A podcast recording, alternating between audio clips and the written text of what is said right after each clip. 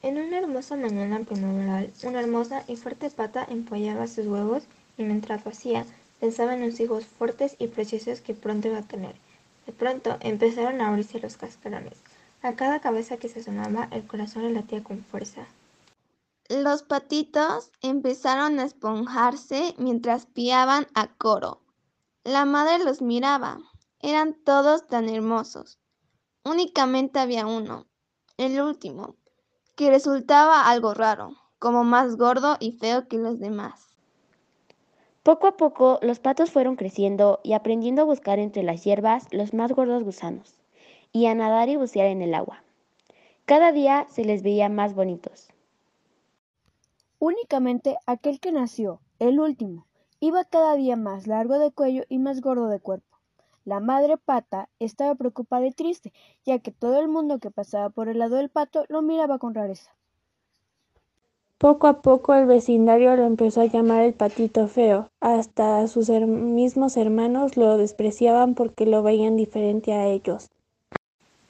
El patito se sentía muy desgraciado y muy solo, y decidió irse de ahí. Cuando todos fueron a dormir, él se escondió entre unos juncos y así emprendió un largo camino hasta que de pronto vio un molino y una hermosa joven echando trigo a las gallinas. Él se acercó con recelo y al ver que todos callaban, decidió quedarse allí a vivir. Pero al poco tiempo todos empezaron a llamarle patito feo o pato gordo. E incluso el gallo lo maltrataba. Una noche escuchó a los dueños del molino decir, Ese pato está demasiado gordo, lo vamos a tener que asar.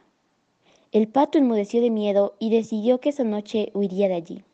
Durante todo el invierno estuvo deambulando de un sitio para otro sin encontrar dónde vivir ni con quién.